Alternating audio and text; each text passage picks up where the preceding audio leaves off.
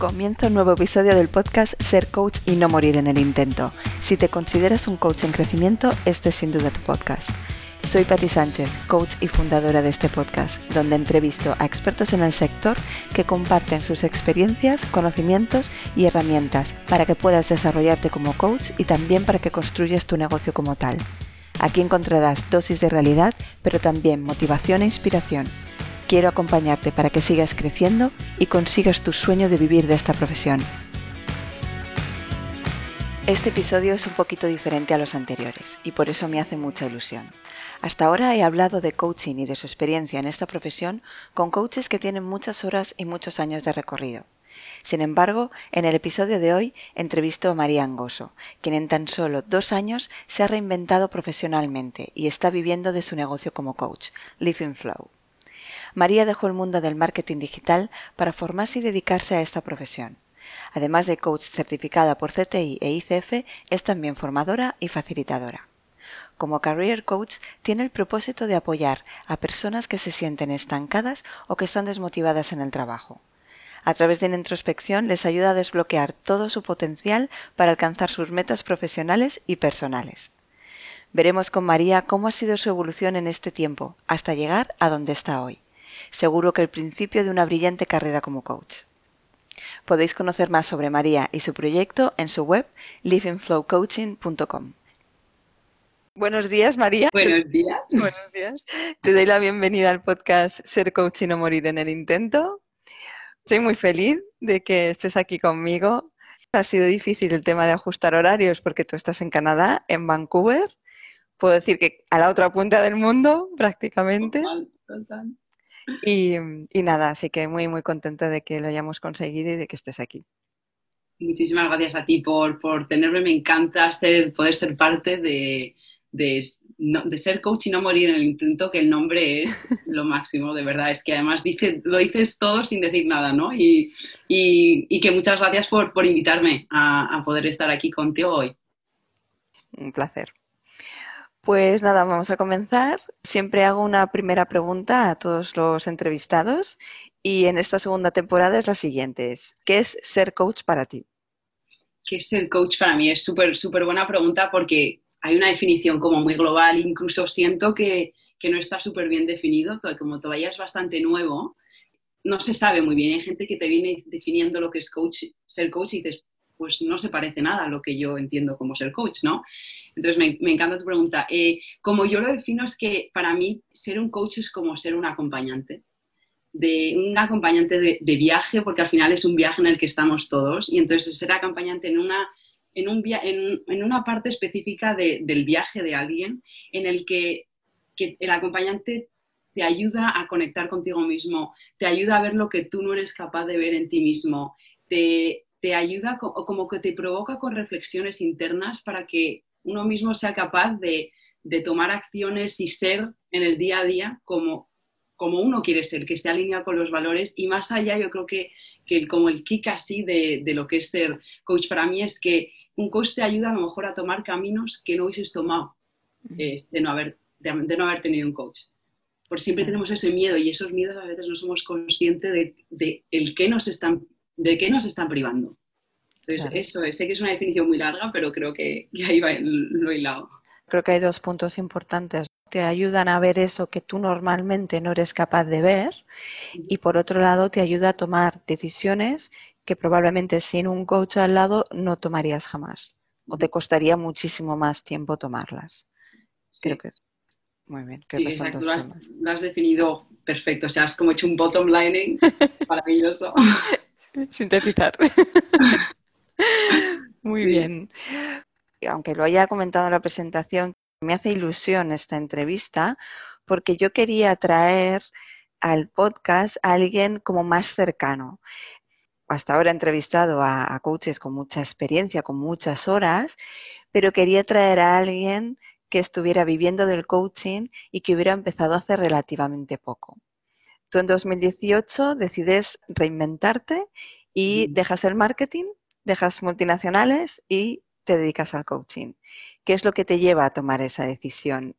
¿Y por qué el cambio hacia el coaching? es una historia, pero la voy a sintetizar para que, sea, para que sea, tenga, tenga valor a los demás. Eh, yo llevo en marketing mucho tiempo y, simplemente mirando ahora en, hacia atrás, eh, siempre he visto como que intentaba conectar en mi carrera el acercarme más hacia el consumidor o hacia el equipo o hacia los clientes, o hacia al, tema personal, ¿no? Y, nada, pues yo iba subiendo pues, eh, la escalera de, de, lo que yo definía mi éxito profesional y metía en neuromarketing, ya trabajaba con clientes, manejaba clientes, manejaba equipos y llegó un punto en el que yo ya veía, me topé básicamente con, con lo que era mi, mi, definición de éxito profesional, que era ser directora de una agencia de marketing, ya manejaba equipos y decía, Buah, es que, es que esto era, esto era lo que yo pensaba que quería.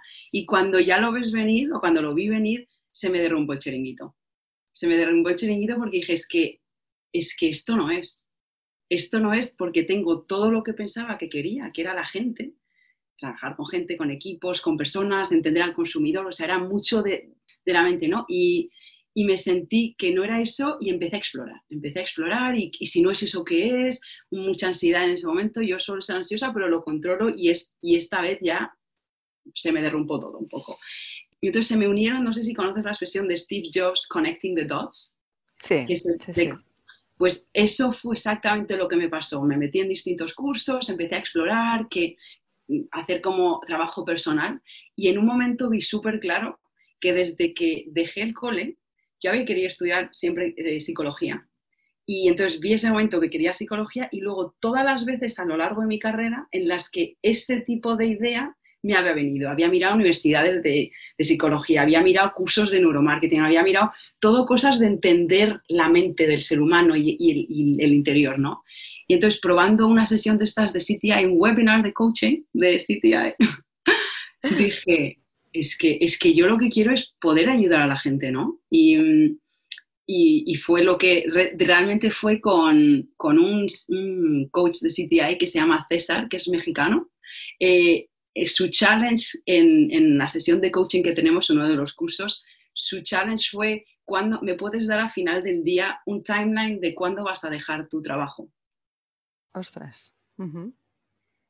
Y eso fue para mí. O sea, ese challenge, dije, yo nunca lo hubiese puesto de esa manera, no, no lo hubiese ni contemplado.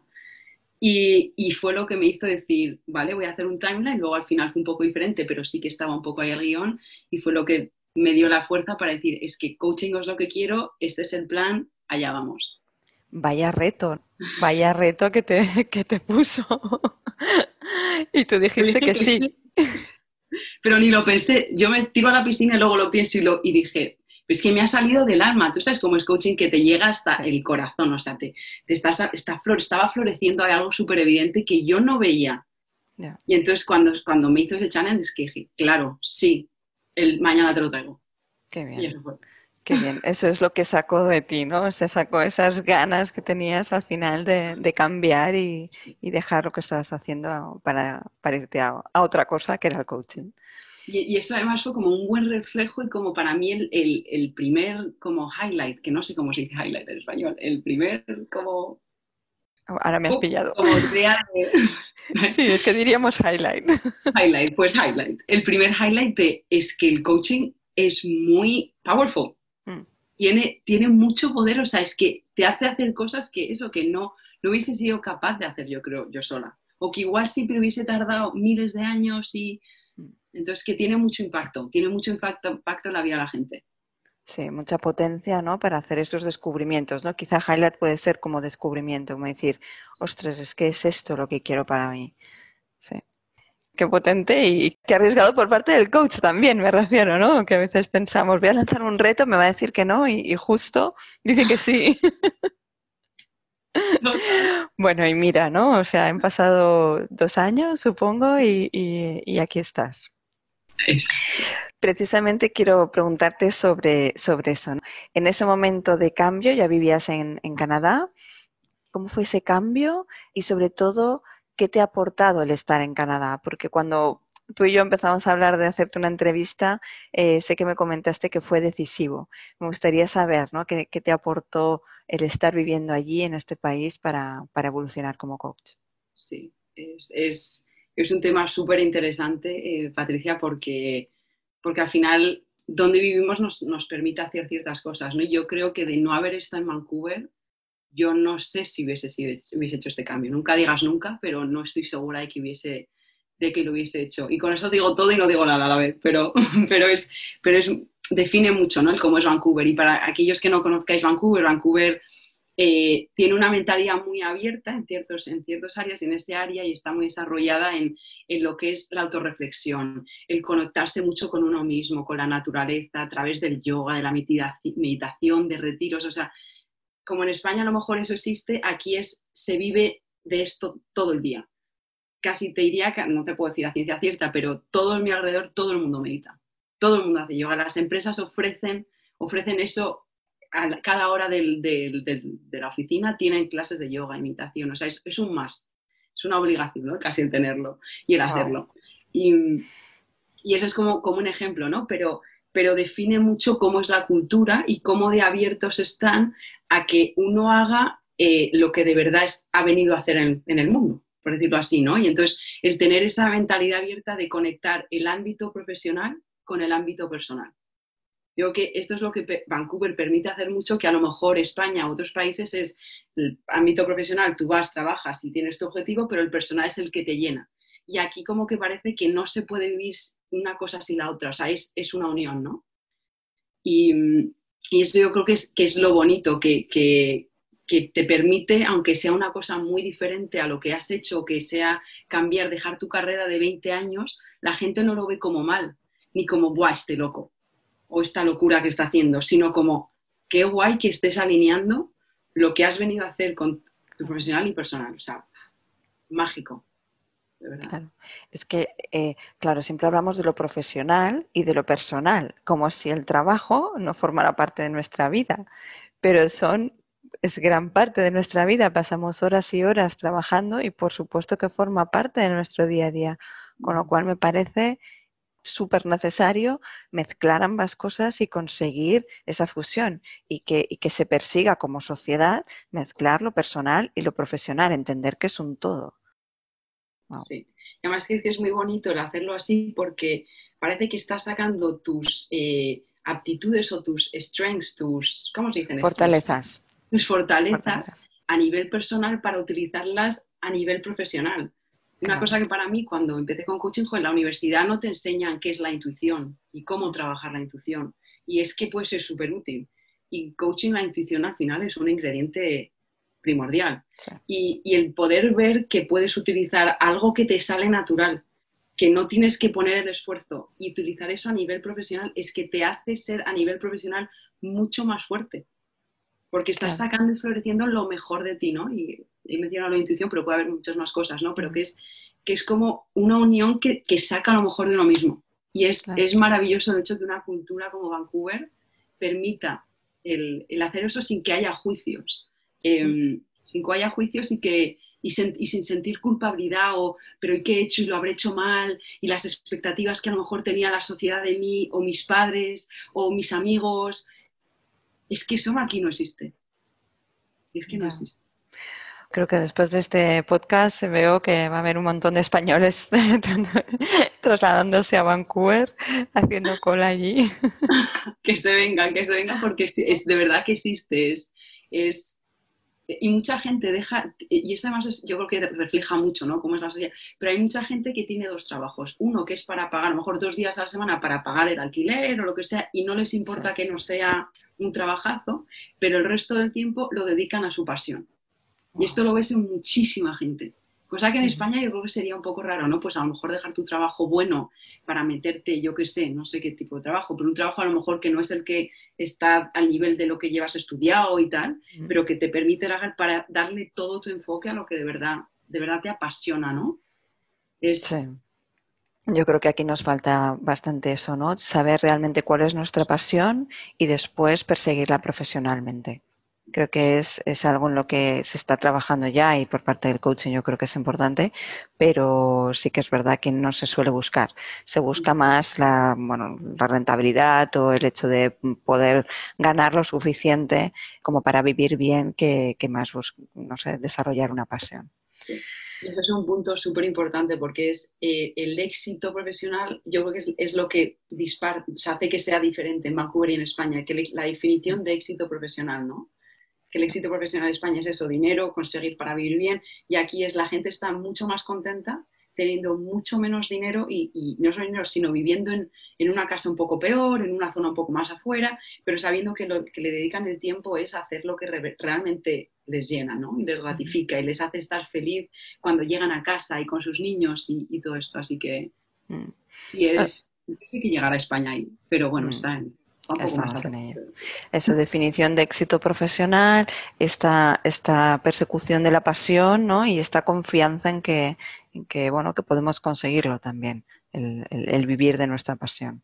Y tú crees que te voy a hacer una pregunta, así que a lo mejor puede ser útil. Eh, en España sí que está desarrollándose la meditación y el yoga y todas las cosas que hacen que uno se pueda conectar con uno mismo, porque yo creo que esa es la clave del comienzo de cambiar todo, el permitirse uno mismo, el, darse el espacio de no tengo que estar siempre quedando con gente, pero el enfoque de priorizarse uno mismo eh, es muy importante. Yo creo que también es otro, otra clave importante de las diferencias, ¿no? ¿Qué quiero? Me voy a dar espacio para esta tarde o todo este día, me lo voy a dedicar para mí, hacer meditaciones de retiros de 10 días, de lo que sea, ¿no? Pero pequeñas cositas así. Exacto, ¿no? Punto fundamental, el, el, el, autoconocimiento, el empezar a dedicarse tiempo para desarrollarse. Sí que es verdad que ahora en España, eh, claro, sobre todo yo que vivo en Barcelona lo puedo ver más cercano, pero yo creo que sí que hay mucho más, mucha más conciencia eh, de la necesidad de dedicarse un tiempo, de parar, de meditar y de dedicarse simplemente a conocerse mejor. Yo creo que cada vez más. Y creo que aprovecho para decir que en, la época del, confinamiento, mucha gente también ha empezado a utilizar ese espacio para, empezar eso, a meditar y a, o, a, escuchar a ciertas personas que promueven más el desarrollo personal. Me lo creo, España llegará a ese punto. Llegaremos, llegaremos.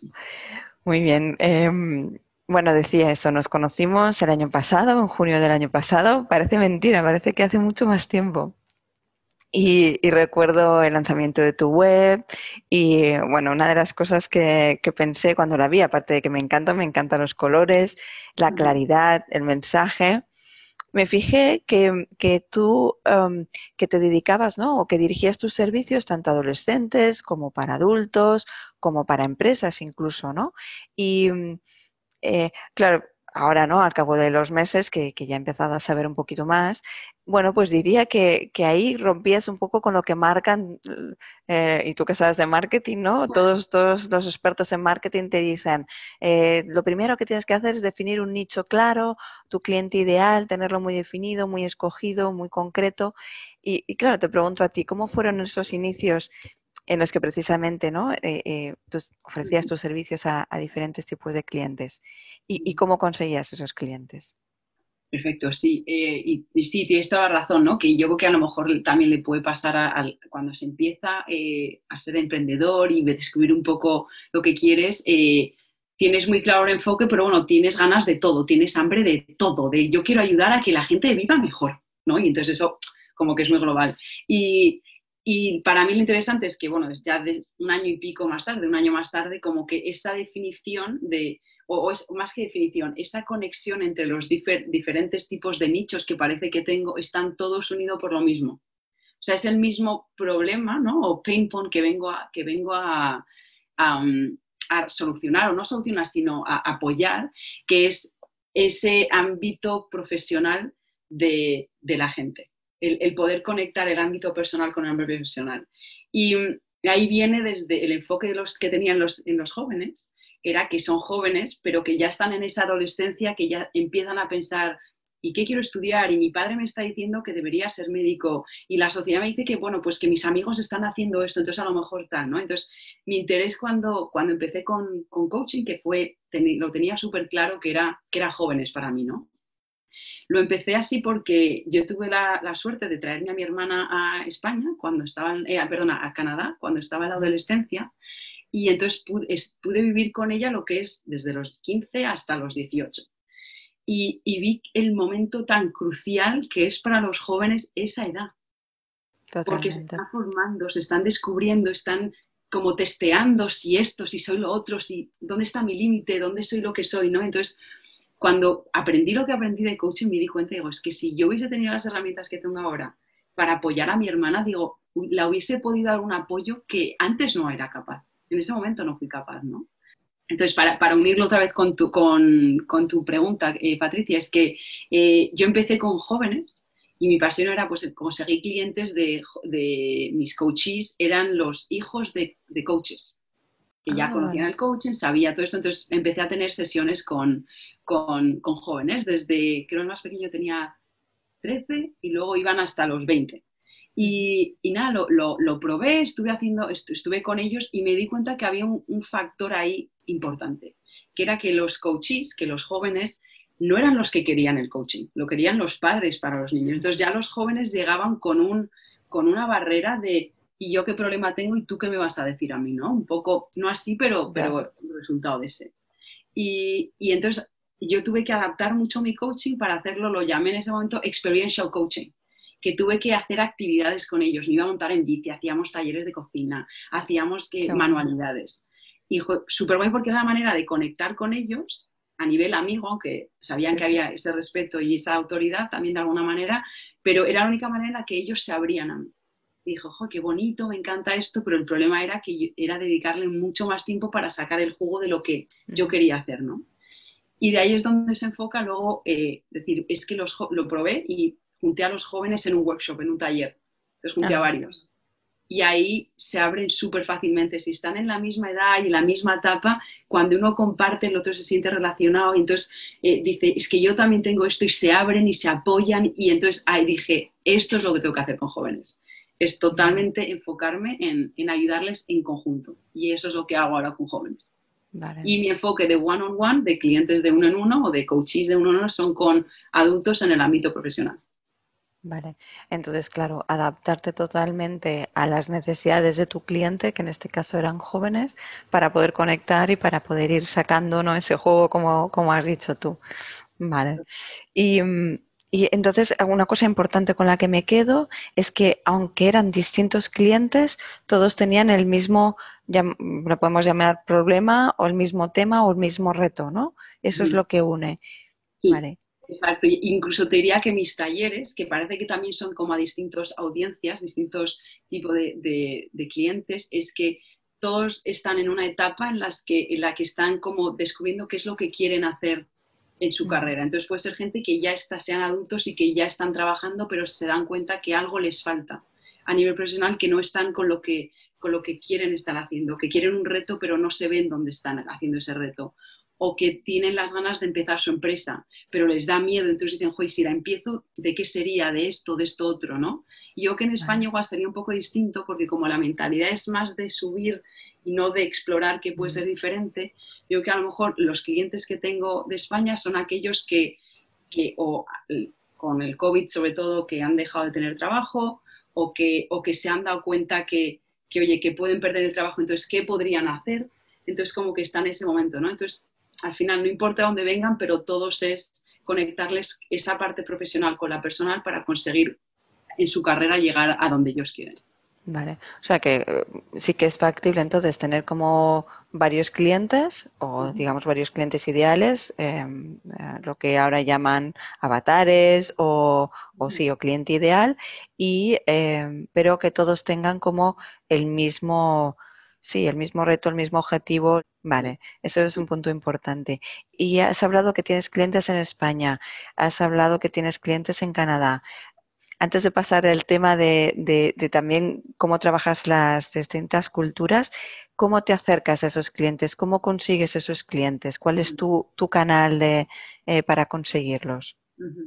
Eh, pues muy, buena pregunta. Em, pues mira, muchos de los clientes que tengo me vienen porque hago talleres con organizaciones y una de las organizaciones que hago aquí, con las que trabajo aquí, que hago workshops, eh, son eh, gente newcomers, gente nueva que ha venido a Canadá, o lo que llaman nuevo aquí, que lleva varios años en Canadá, pero no, no han encontrado todavía esa, esa carrera profesional que están buscando, que a lo mejor tenían donde vivían antes. ¿no? Entonces, haciendo muchos workshops me han, me han venido muchos clientes y ahí es donde vienen de distintos países. Por, una, por un lado lo he conseguido por ahí, luego al final eh, como muchos coaches sabrán, o sea, esto es mucho el, boca a boca y las referencias. Eh, entonces me han venido muchos por ahí. Y luego, al principio, que fue eh, lo que me empezó a, conseguir, empezó a dar clientes, es en mi network. Mi network, pues al final, el poner, poner ahí el mensaje, luego hacer muchos networkings. Ahora con el COVID es un poquito distinto, entonces como que el networking lo he dejado un poco de lado y tuve que cambiar mi estrategia, pero el ir a conectar con gente. Ir a conectar con gente, ir a, ir a networking events en los que la gente quería conseguir una, una aptitud nueva eh, en su carrera profesional. Entonces, sabes que es gente ambiciosa, ¿no? Pues que están yendo ahí, entonces pues ahí me... Así como que distintos de distintos sitios me han llegado todos. Cuando dices ir a, networking, son como eventos o... Sí, sí, sí, sí, Vale, vale, vale no sé si en España se lleva menos, pero aquí es, aquí es desde luego algo que, se hace muchísimo en, hay eventos de todo, de ir a hacer yoga juntos, de ir a hacer a pintar mm. juntos y como que la gente, como en Vancouver hay mucha gente de fuera, mucha, mucha gente de fuera, la gente conoce amigos a través de estos, de estos eventos, hacer hiking, hacer eventos que no, sea, que no parezca que, que a lo mejor en un evento de hacer una escalada vaya a conocer a gente, al final si es gente que tiene esas ganas de hacer, de conocer, es que al final el, conectar con la gente te hace que luego hablen de ti, que te pasen y o sea, hacer contactos sobre todo y comunicar a, todos estos contactos lo que tú haces porque nunca sabe, sabe dónde puede surgir alguien ¿no? que, al que le puedes ofrecer tus servicios.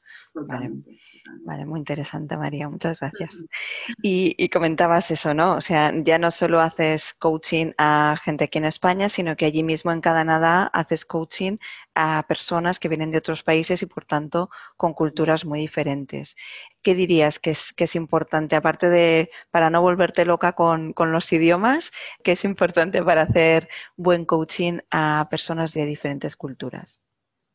Sí, ¿cómo, cómo hago para no volverme loca con eso? Porque es verdad que inconscientemente está, está detrás de mi cabeza, ¿no? Y yo creo que que hay dos cosas aquí. Una que al final todas las cosas que se aprenden cuando eres coach son universales, o sea, la intuición, el uso de metáforas, el, el cómo, el, espacio que creas con el cliente, ¿no? O sea, son cosas que eso ya está de, base.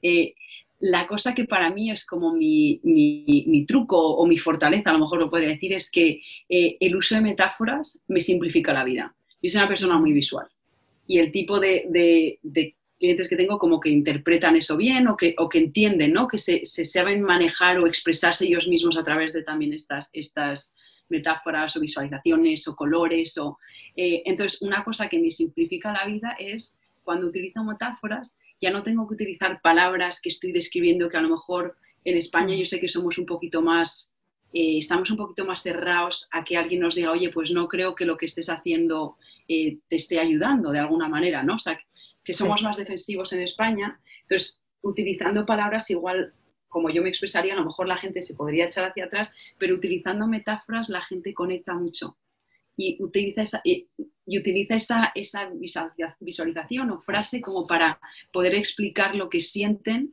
eh, ellos mismos con sus palabras. Entonces luego ya utilizando sus palabras es como, como todo se desarrolla. Entonces para mí la clave ya sea en francés, en inglés o en español, las metáforas y, la, y con, utilizar esa intuición a través de metáforas, es lo que más me ayuda.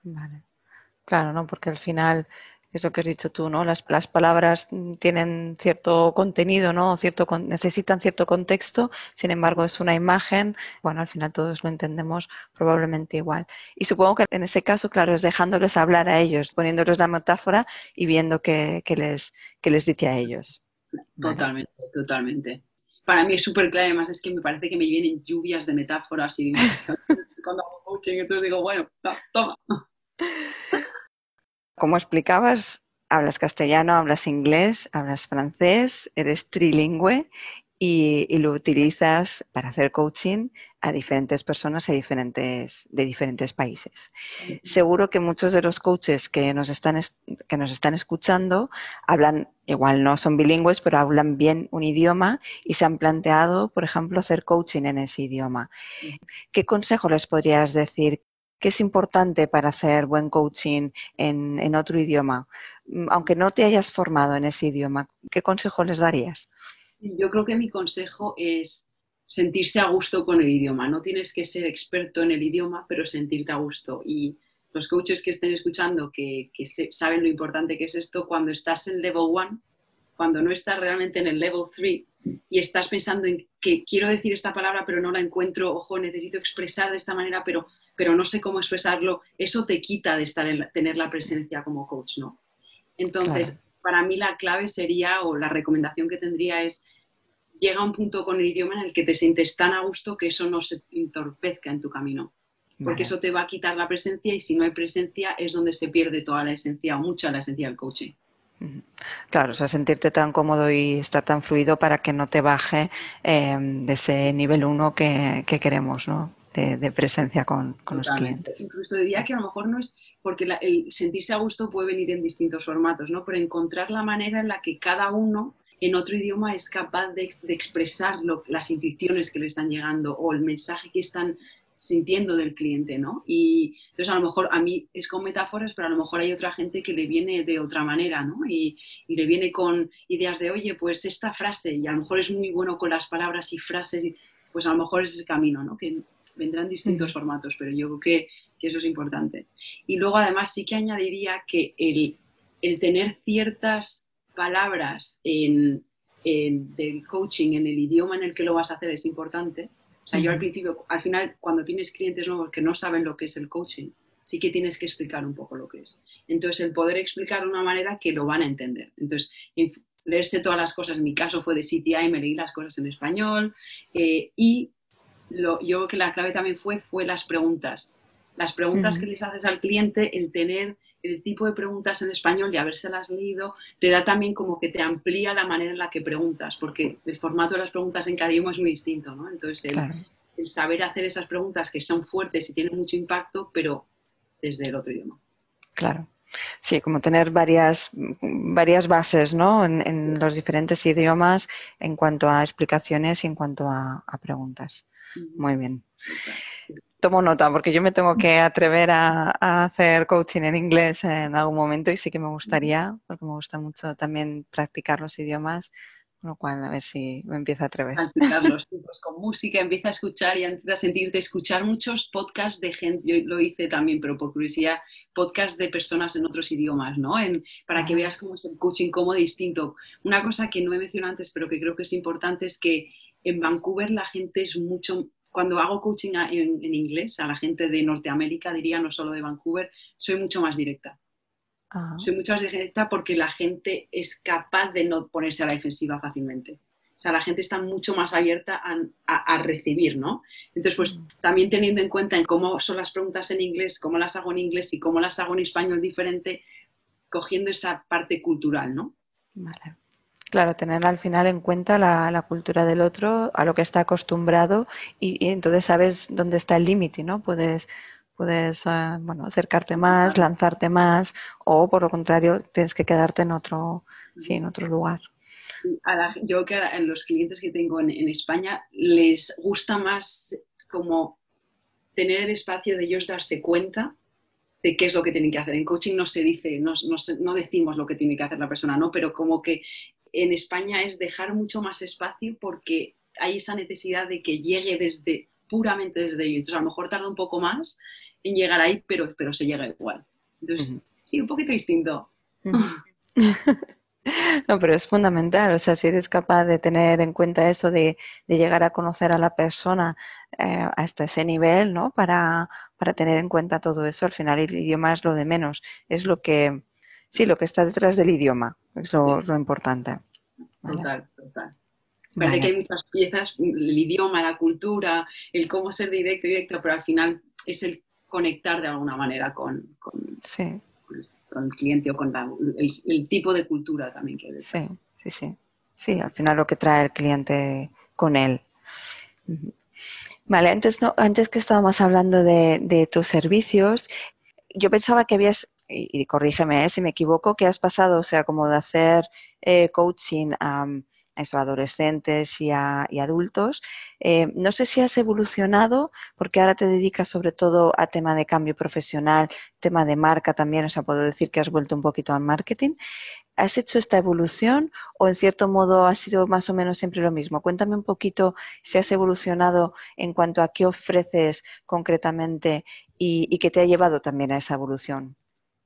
Muy buena observación por tu parte, porque sí, parece que podía venir desde el principio o podía no venir desde el principio, ¿no? Entonces, ¿cómo ha llegado esto a ser como es, a ser parte de mis servicios, ¿no? Ahora la parte de, marca personal ni de, marketing. Pues muy interesante porque yo tenía mucha resistencia al marketing. Entonces yo parecía que cuando dejé el marketing era de cierro la puerta y se acabó. Y yo ya soy nueva, soy reinvención ¿no? de, María. Y lo gracioso es que teniendo sesiones con mi coach, ella me decía, ah, es interesante que, quieras dejar tu pasado atrás y no, no lo hagas parte de tu ahora. Y dije, sí, pues, pues sí, pues, pero yo sé por qué lo hago, porque eso no me, parte del enfoque que yo tenía de marketing y además de marketing de pago, era mucha publicidad, entonces como que tenía cierta, cierta resistencia a ello por eso, pero empecé a dar cuenta que es que el marketing era mucho más amplio, o sea, que ya lo sabía, pero no había tocado el cómo me puede ser útil todo lo que he estudiado de marketing, todo lo que me he trabajado de marketing cuando estaba en Hong Kong, aquí y allá, cómo lo que he tenido, la esencia de lo que he aprendido, cómo me está aplicando ahora y cómo no, más allá, cómo puede ayudar esto a mis clientes. Y entonces se me unió después de, lo tenía como bloqueado, pero volvió a resurgir como la idea de pues lo puedo implementar, lo puedo complementar con lo que ya tengo, porque lo tengo, porque es que tengo la experiencia. Y, vi la unión súper clave cuando muchos de, mis, de los clientes que tenía las sesiones, una vez ya tenían claro lo que querían y tenían la, la confianza en ellos mismos y las ganas de esto es lo que voy a hacer, había una parte muy importante de ahora cómo van a enfocarse diferente y cómo se van a a, marketear, no sé si esa palabra me la he inventado, pero marketear diferente para, poder conseguir ese esa carrera nueva, ese trabajo nuevo, o si quieren empezar su empresa, cómo van a empezar y mostrar ese cambio en ellos, ¿no? Pero la gente les conoce de cierta manera. Entonces, vi la oportunidad de, de juntar la marca personal para poder, poder complementar toda la parte de coaching entonces ahora mismo mi, programa es primero la parte de coaching en el que se hace la claridad, que es el éxito para uno, el coraje, la confianza y todo esto.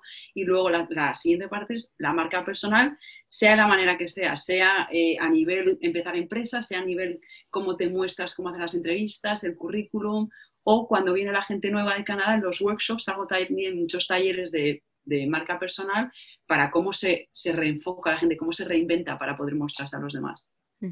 Es muy interesante porque cuando piensas en marca personal, la verdad es que solo piensas en un tipo de marca personal, ¿no? Por ejemplo, para emprendedores, para mm, ver cómo se muestran en su web o, en las redes y tal. Pero claro, marca personal puede ser eso, ¿no? Una persona que llega a este país y ver mm, qué mensaje tiene que dar de ella misma, tanto en el trabajo como en la sociedad en sí.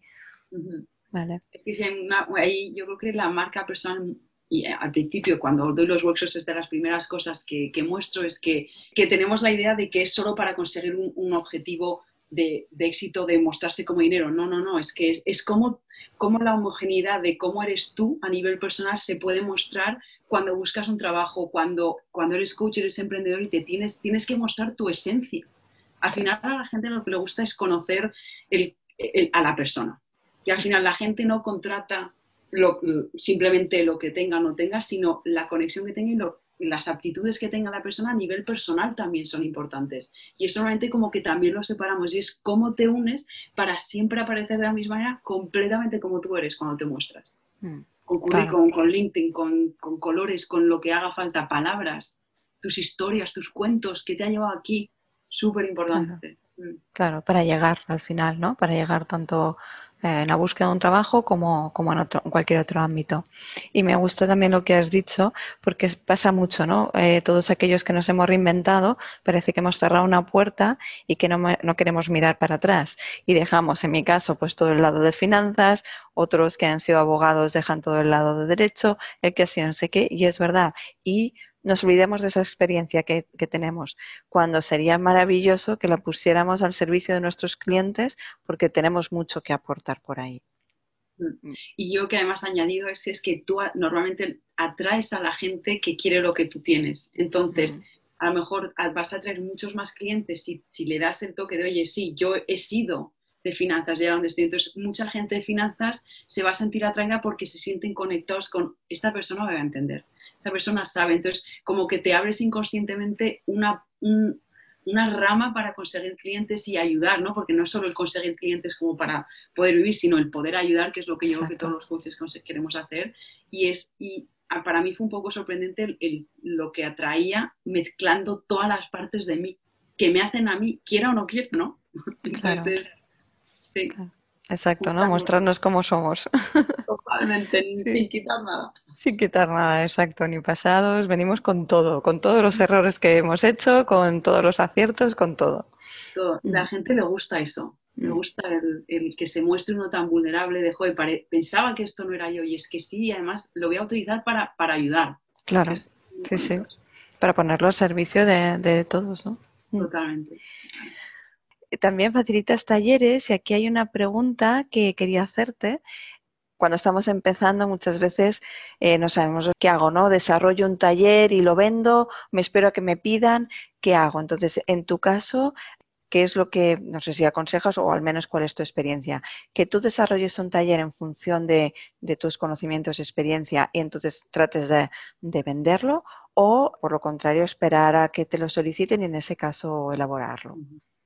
Muy buena pregunta, Patricia. Eh, pues mira, yo puedo contar desde mi experiencia, estoy seguro que hay gente que lo puede hacer de otra manera, pero yo como lo he hecho es que he conectado con, empresas que sé que ayudan al tipo de persona o resuelven el tipo de problema que, que se une con lo que yo hago como coach, que son gente nueva, que viene, jóvenes que se, se, están cambiando de carreras o jóvenes que están un poco perdidos o o mujeres, hay una organización también que es solo de mujeres, entonces ayuda mucho a mujeres a, conseguir ese poderío para poder ser como quieren en el ámbito profesional y que no esté todo este ambiente de machismo que está un poquito por todo el mundo, ¿no? de que solo los hombres, que se está tocando mucho en España ahora también. Em, entonces, mi, proceso, mi experiencia ha sido el conectar con únicamente esas empresas esas organizaciones, hay muchas ONGs, que, que trabajan con el mismo, la misma esencia de lo que yo hago.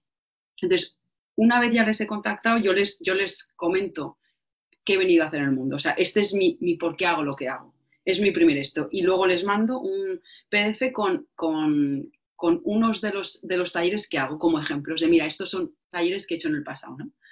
Y, luego la conversación viene que eh, quiero siempre como moldeo los, los workshops que yo hago, los talleres que yo hago, para que complementen con los programas que ellos ofrecen porque al final cada programa es muy específico. Hay uno que es para ayudar a mujeres en tech. Entonces, a lo mejor la gente de tech tiene, busca más la parte técnica de yo que sé, LinkedIn o la parte técnica de currículums y tal. A lo mejor gente que un programa que es más de, cambio profesional, que están navegando, como el cambio profesional a otra carrera, están buscando muchos más inteligencia emocional, el cómo sentirse bien con esos cambios, cómo manejar esas emociones.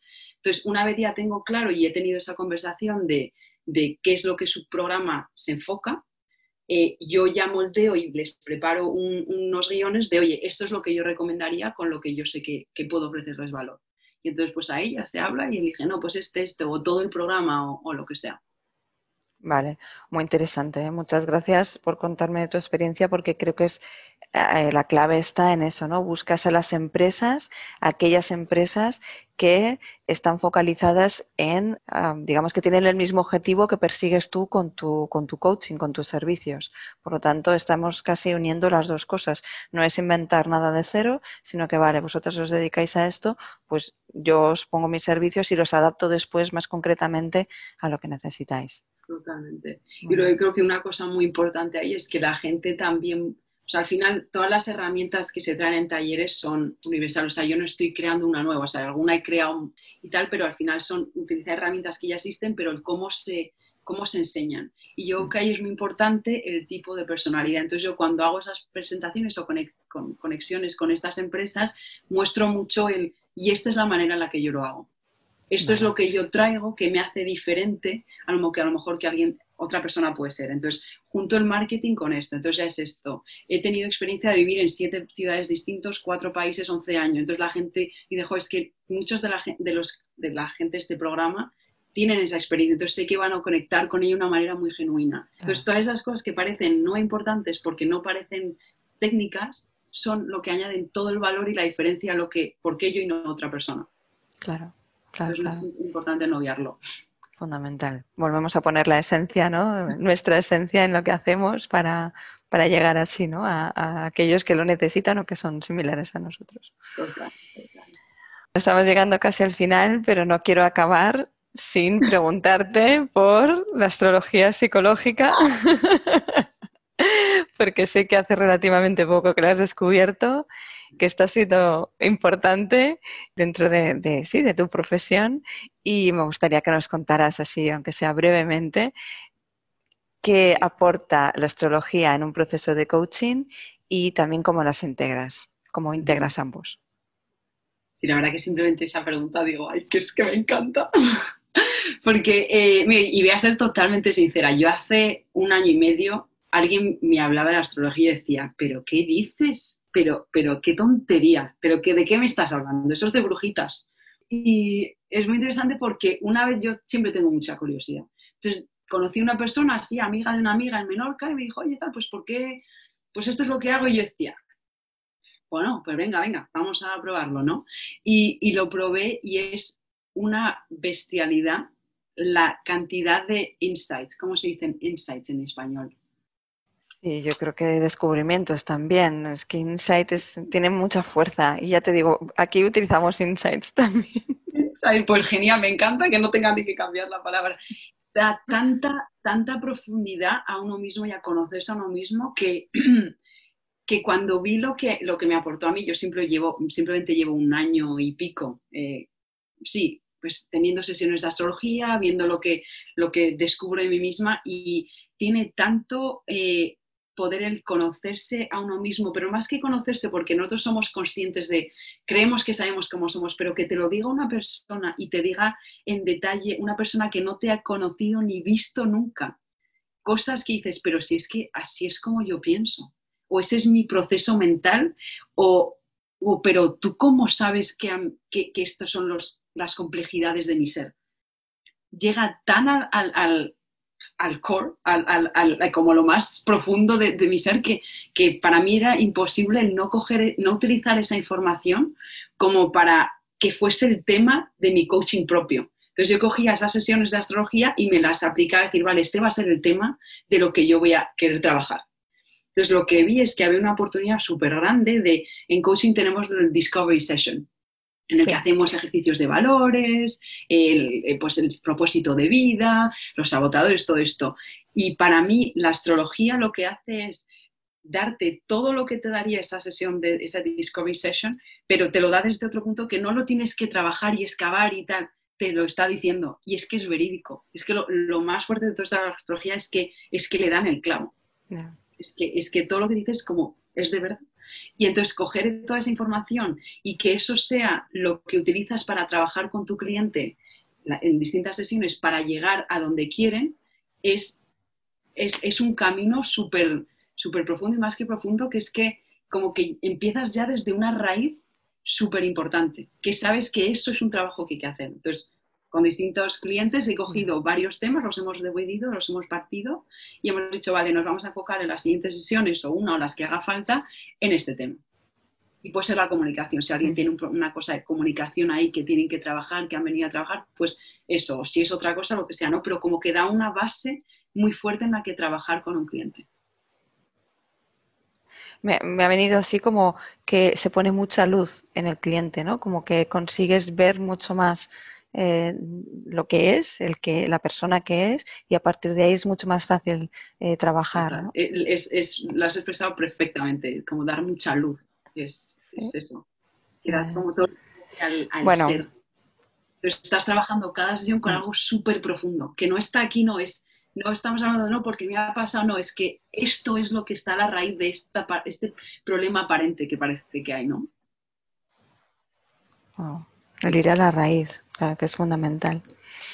Tendremos otra entrevista, solo otro podcast entero solo para, hablar de astrología tranquilamente porque, porque me parece una cosa maravillosa. O sea, me parece es un conjunto así de eh, muy, pues que tiene mucho impacto y, y, y, sí, el haberlo hecho ya con varias personas, como lo he hecho en live y tal, es que, es que los resultados se ven y se ve súper bien cómo se puede complementar uno con el otro.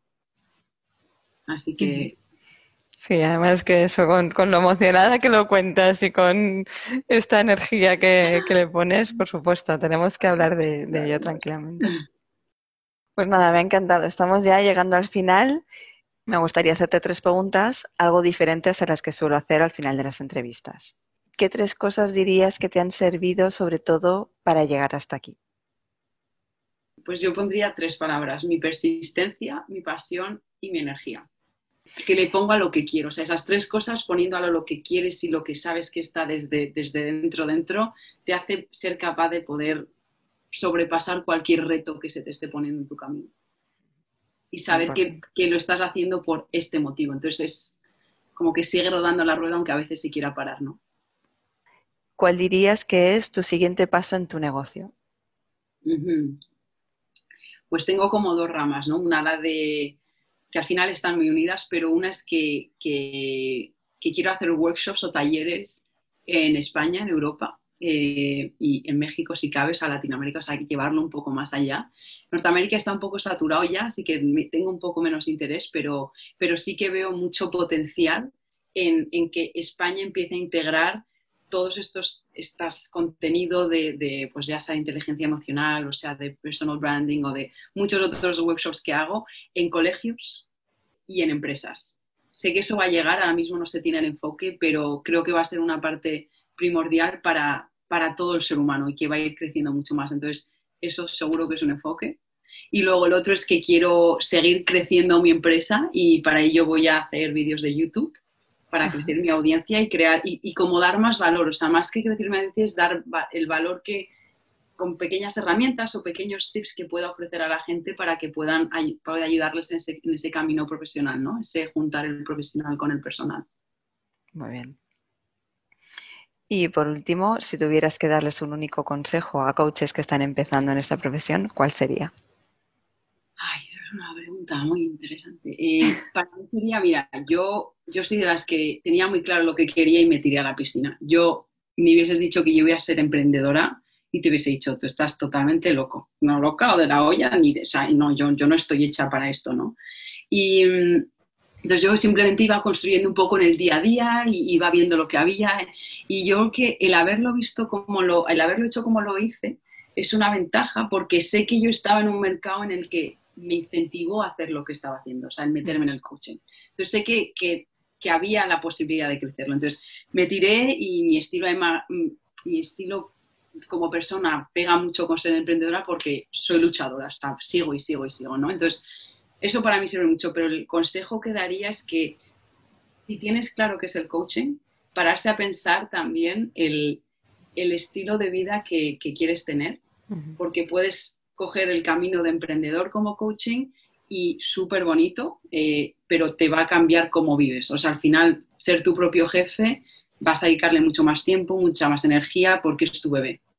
O lo puedes hacer de otra manera, que es ofreciendo coaching de otra manera y te va a dar un estilo de vida distinto. Entonces, el pararse a pensar cómo quieres enfocar tu vida, o sea, sí, no sé si esa sería la esencia, pero para pensar cuál es lo que te viene mejor, qué tipo de camino como coach se va a complementar mejor con, cómo quieres vivir, el estilo de vida que quieres.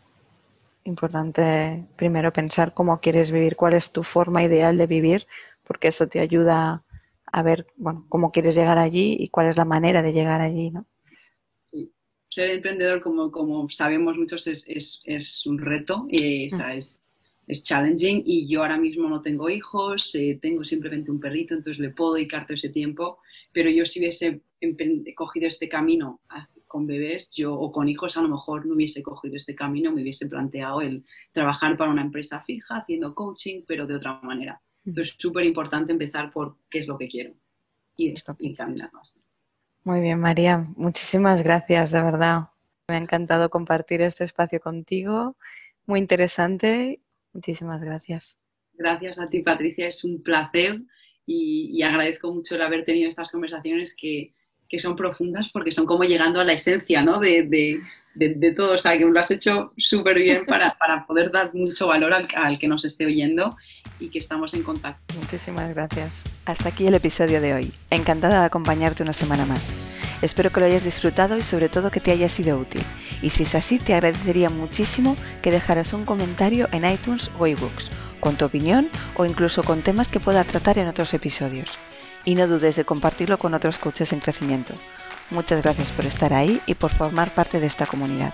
Hasta el próximo episodio. Un abrazo.